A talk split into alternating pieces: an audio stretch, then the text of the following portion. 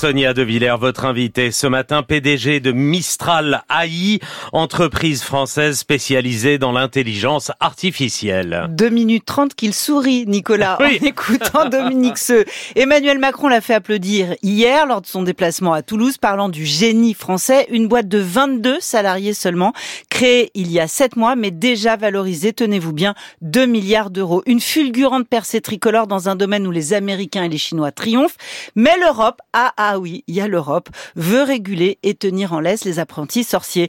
Bonjour Arthur Mensch. Bonjour Sonia De Villers. Après 105 millions d'euros de financement réunis en juin dernier, vous levez 385 millions d'euros. Ce montant est colossal. Alors, il dit que vous êtes très très bon ou que l'intelligence artificielle suscite un enthousiasme débridé chez les financiers.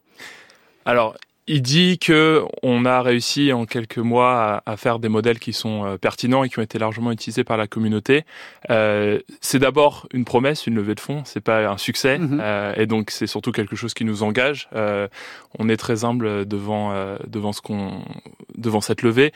L'objectif de cette levée, c'est de pouvoir accélérer parce que la capacité des modèles, elle est très liée à la capacité de calcul qu'on utilise pour les entraîner et cette capacité, elle coûte cher et c'est pour ça qu'on a. Vous avez un super calculateur?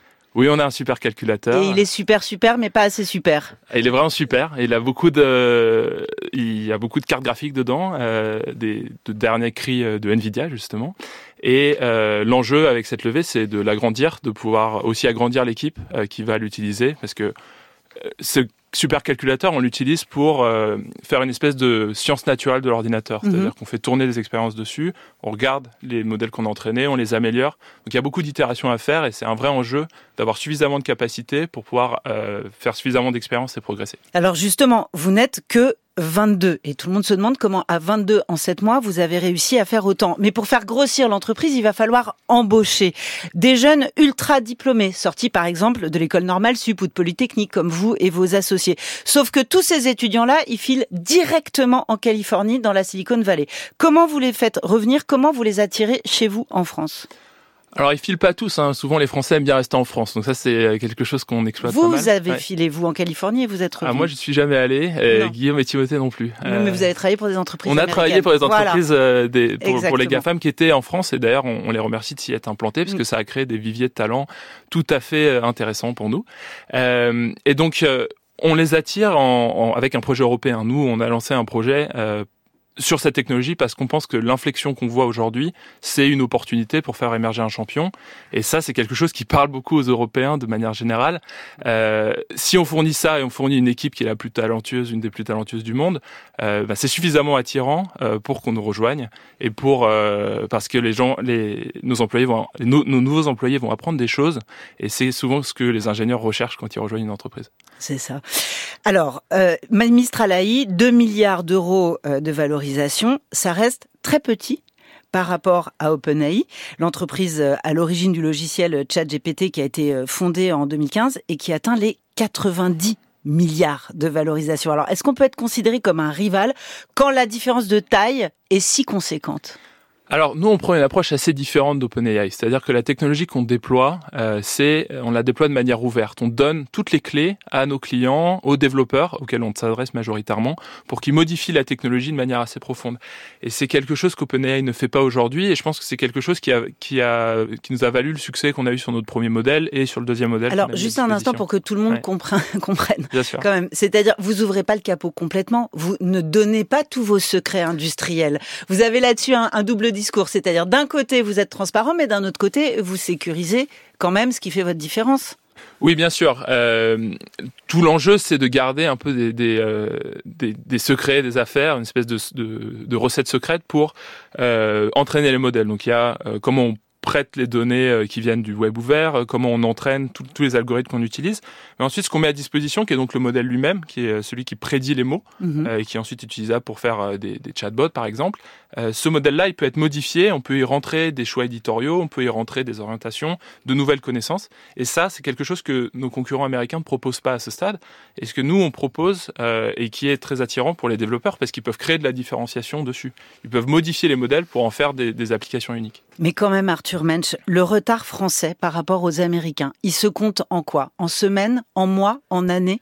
Alors aujourd'hui, le modèle qu'on a mis à disposition, enfin plutôt hier, celui qu'on a mis à disposition, il est du niveau de ChatGPT de GPT 3.5, donc il est sorti euh, il y a 12 mois. Mmh. Euh, donc l'objectif c'est de battre ChatGPT 4. L'objectif c'est d'aller au-dessus de 4, effectivement. C'est pour ça qu'on a levé des fonds. Euh, et donc cette échéance, c'est plutôt, ça se compte plutôt en mois qu'en année. En mois? Oui. Alors quelle échéance? Euh, bah, c'est toujours difficile de donner des, des échéances euh, techniques parce que nos, ingénieurs vont s'en plaindre après, mais le l'enjeu c'est plutôt euh, voilà, c'est l'année prochaine. L'année prochaine. Euh, Arthur Mensch, évidemment, vous le savez, l'Artificial Intelligence Act, un interminable round de négociations à Bruxelles qui donne lieu à une future loi qui n'entrera pas en vigueur avant 2025. Cette volonté de régulation européenne, vous la voyez comme un frein à l'innovation ou comme un filet indispensable dont l'industrie doit se doter pour empêcher les dérives? Alors nous, on est pour la régulation, c'est-à-dire qu'on pense que pour déployer euh, de manière euh, sécurisée euh, l'intelligence artificielle dans des applications, dans des systèmes de diagnostic en, santé par exemple, c'est indispensable qu'il y ait une sécurité des produits. Et c'était un peu l'essence de l'AI Act au, démarrage dans sa première version. Et donc on pense que c'est cette version-là qui était certainement la meilleure, qui permettait à la fois une protection du citoyen européen et un cadre d'innovation favorable. Parce que protection, il faut. Parce que protection, il faut sur les applications. Euh, en revanche, euh, la régulation de la technologie en elle-même, c'est-à-dire réguler les mathématiques, parce qu'en réalité c'est de ça dont on parle quand on, met une régulation qui dépend euh, du nombre d'opérations de, calcul qu'on a faites. on pense que ça c'est pas la bonne manière de faire, ça n'a jamais été la bonne manière de faire. Ce qui est important, c'est de réguler plutôt l'aspect applicatif euh, réguler le, le, produit final. Mais ça veut dire quoi? Ça veut dire qu'on va aller mettre le nez dans vos calculs, Arthur Mensch, dans le nez dans les calculs de Mistral AI, qu'il va falloir que vous ouvriez vos modèles, que vous les laissiez contrôler par d'autres? c'est encore largement en discussion euh, et donc c'est difficile pour nous. On n'a pas toutes les analyses et, euh, et, le texte encore assez. Alors il n'est pas mouvant, mais mais tout l'aspect technique est encore largement en discussion. Mm. On, on, va prendre part à ces discussions là nous, on, est largement pour la transparence. La seule chose euh, qui nous tient à cœur, c'est qu'on puisse garder un avantage compétitif par rapport à nos concurrents américains.